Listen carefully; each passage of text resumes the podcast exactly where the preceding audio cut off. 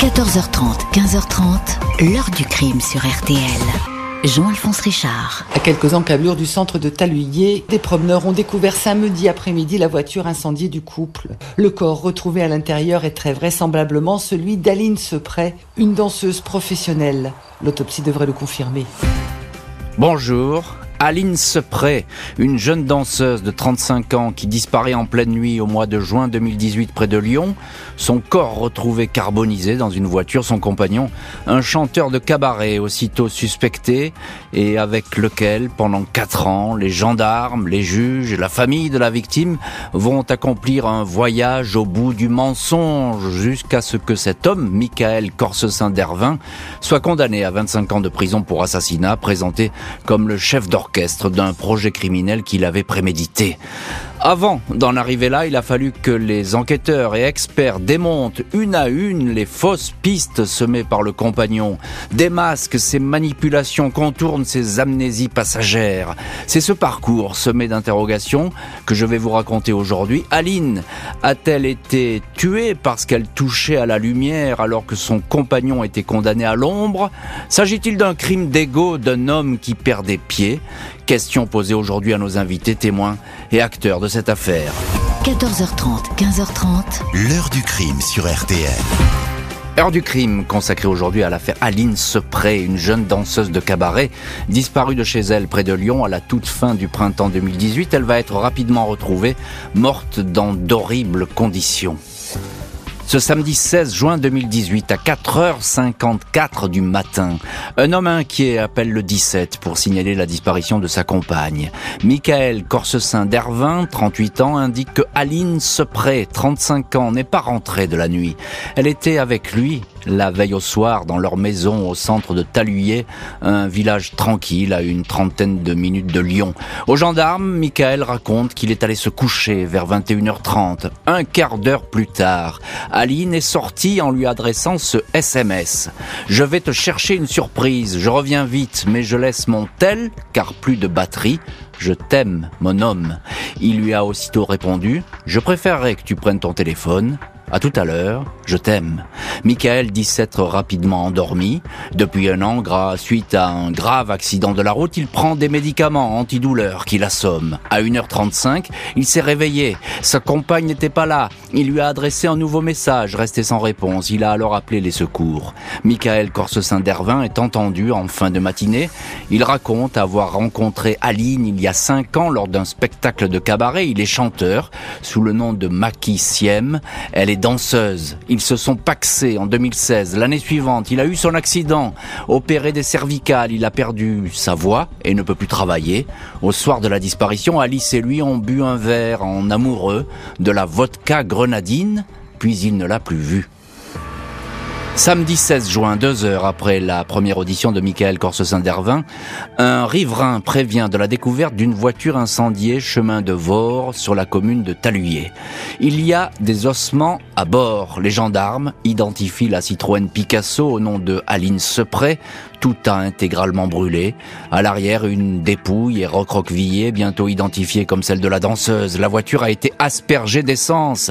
C'est un incendie volontaire. Sous l'effet du brasier, le corps de la jeune femme, qui mesurait 1m67 et pesait 52 kg, est passé à 93 cm pour 18,8 kg.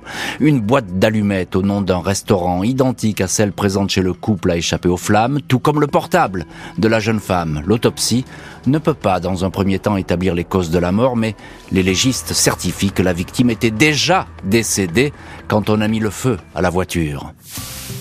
Michael, le compagnon, est immédiatement suspecté. Il dément avoir fait du mal à Aline. Il est interrogé sur les griffures qu'il porte sur la joue gauche. Un accident, répète-t-il, survenu quand Aline a démonté l'arbre à chat du domicile. La structure est tombée et dans la bousculade, Aline l'a accidentellement griffé. Les gendarmes questionnent encore le chanteur sur le fait qu'un chien spécialisé a repéré son odeur autour de la voiture.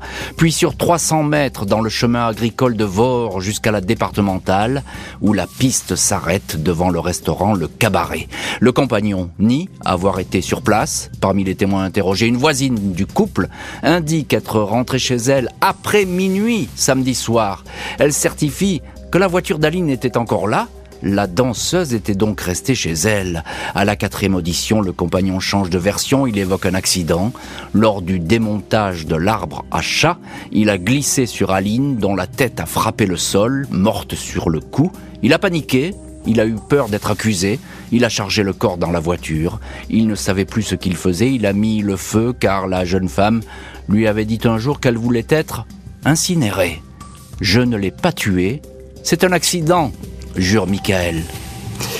La famille de la danseuse est donc persuadée que ce crime était prémédité et qu'il ne s'agit nullement d'un malheureux accident, une piste sur laquelle va se pencher le nouveau juge d'instruction.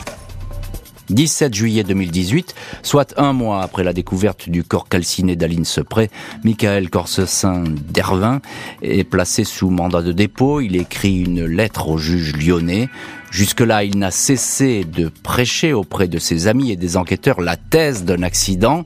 Le courrier marque un changement de cap. Je suis au regret de vous donner raison quant à ma responsabilité dans le décès de ma femme Aline, écrit le détenu. Il précise, j'ai poussé violemment Aline qui a fait une chute par-dessus une chaise dans la cuisine et est allée heurter une marche d'escalier. Une dispute est évoquée pour expliquer ce geste fatal. Son corps a glissé lentement vers le bas. Je me suis rendu compte qu'elle était morte, ajoute le compagnon. Les parents d'Aline doutaient des dénégations du chanteur. Ils sont réconfortés par ses premiers aveux. Ils ne croyaient pas à cette invraisemblable histoire d'accident où Michael n'appelle pas les secours et va brûler le corps, confie alors leur avocat, maître Patrick Usan.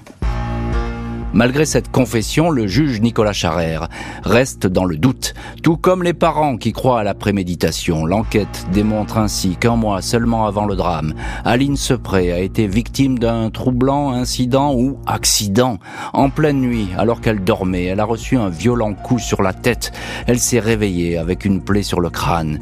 Michael l'a soignée en lui disant qu'elle était très agitée et qu'elle s'était cognée contre le lit lors d'une crise d'épilepsie. La jeune danseuse en envoyé à une amie des photos de sa tête recouverte d'un bandage. Elle disait ne pas comprendre ce qui lui était arrivé. Dans l'ordinateur du compagnon, les experts retrouvent une recherche qu'il a effectuée à cette époque avec les mots-clés frappe à la tête. Juste avant l'accident, il a envoyé ce texto interrogatif à sa compagne. Tu reviens bientôt, mon cœur comme s'il avait voulu faire croire qu'elle était sortie. Même scénario que la nuit du drame. Le juge subodore une première tentative ratée d'assassinat. L'intéressé dément. Quand Aline a été blessée, il n'était même pas à la maison, dit-il. Les analyses toxicologiques renforcent la conviction du juge.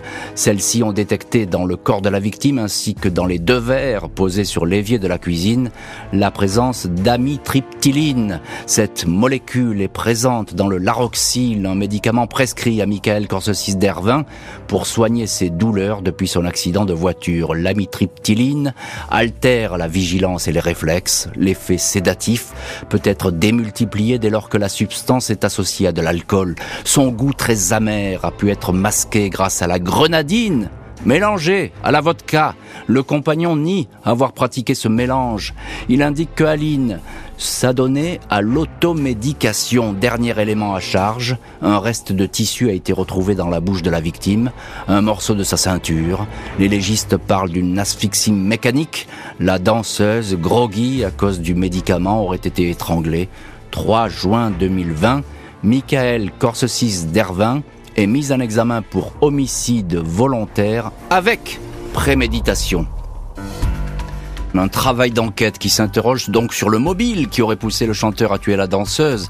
Avant un probable procès, les experts psy vont se pencher sur son cas. Michael Corsesin-Dervin est un habitué du cabinet du juge Charrère. Pas moins de 12 auditions et presque autant de changements de version au cours de ces interrogatoires où le chanteur se réfugie derrière des souvenirs impossibles à reconstituer, des amnésies passagères. Deux mois après la mort d'Aline, il adresse ainsi un courrier à ses parents. Il explique son comportement par un mystérieux blackout. À son grand-père, il écrit qu'il avait le projet de se suicider en incendiant le véhicule.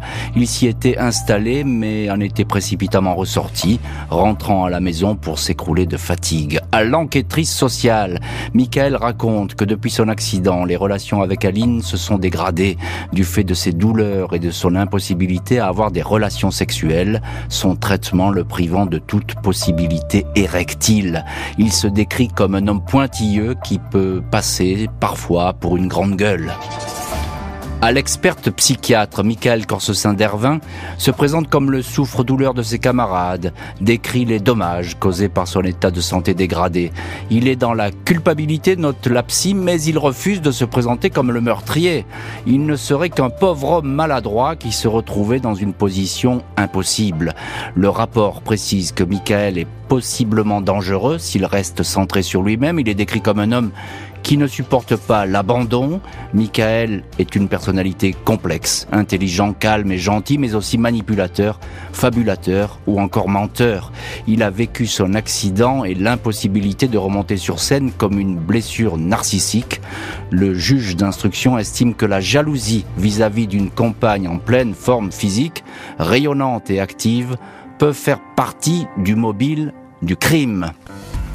Malgré ses oublis et ses changements de version, le chanteur va comparaître devant une cour d'assises pour assassinat. S'il est reconnu coupable, il risque la perpétuité. Ce mardi 24 mai 2022, Michael Corsesin d'Ervin, désormais âgé de 42 ans, doit affronter les juges, les jurés et la famille d'Aline Sepré devant les assises du Rhône à Lyon. L'ancien chanteur de cabaret, alias Makissiem, sur scène, paraît accablé. Ses épaules sont affaissées, il a le teint gris et un regard fixe derrière ses lunettes. Je reconnais la responsabilité du décès d'Aline, mais je n'ai jamais eu l'intention de lui donner la mort, affirme d'entrée Corsesin d'Ervin. Les parents et les proches de la danseuse ne croient pas à cette version des faits. Même la propre mère de l'accusé, Marivonne, s'interroge. À la barre, elle lui fait face et l'implore d'une petite voix. Je voudrais comprendre, Michael, pourquoi tu l'as tué. Je ne comprends pas. Son fils s'essuie les yeux, mais reste silencieux.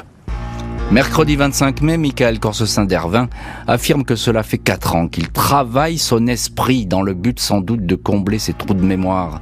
Quand Aline est morte, le sol s'est ouvert sous moi. Je ne pouvais pas assumer cela, certifie l'ancien chanteur, tout en reconnaissant avec mille difficultés avoir poussé Aline lors de la dispute. Celle-ci lui avait fait ce soir-là une scène à propos de mails sexuels qu'il adressait à d'autres femmes. Véronique, la meilleure amie de la victime, s'adresse à son tour à l'accusé. C'est le moment de dire ce qui s'est passé. Au nom d'Aline, au nom de sa famille et de ceux qu'il aimait, dis quelque chose, je t'en supplie. En guise de réponse, Michael prononce ces simples mots. Je suis désolé, je ne me souviens pas. Seul son avocat, maître Loïc Bussy, va déclencher une lueur. Les mensonges, on peut vous les pardonner, mais personne ne pourra comprendre votre lâcheté. Qu'avez-vous fait? demande l'avocat. Réponse, je n'en sais rien. Est-ce possible que vous l'ayez étranglé? Réponse laconique, oui, c'est possible. Le procès de l'ancien chanteur va se poursuivre pendant deux jours encore. Que vont retenir les jurés? Le repentir gêné de l'accusé ou bien des réponses qui ne viennent pas? Vendredi 27 mai 2022, l'avocate générale Marie-Charlotte Fiorio délivre un réquisitoire accablant à l'encontre de Michael Corsesin d'Ervin. La magistrate le décrit comme un homme qui a délibérément choisi de commettre un crime de sang-froid avec une détermination inquiétante. Elle souligne que l'accusé s'est assuré qu'un voisin ne viendrait pas visiter le couple ce jour-là afin de pouvoir commettre tranquillement son féminicide. Il a drogué sa compagne pour amoindrir ses capacités de résistance. Il présente toujours une dangerosité importante. Il n'a pas avancé d'un pouce dans ses explications, martèle l'avocate générale. Elle réclame la perpétuité assortie de 22 ans de sûreté. L'avocat de la famille Sepré, maître Patrick Usan, lance à l'accusé Vous aviez créé votre toile d'araignée et vous ne pouviez plus en sortir. Vous êtes l'otage de vos simulacres. Vendredi soir, les jurés des Assises du Rhône condamnent Michael Corsesin d'Ervin à 25 ans de prison assorti d'un suivi socio-judiciaire de 5 ans. L'heure du crime, présenté par Jean-Alphonse Richard sur RTL.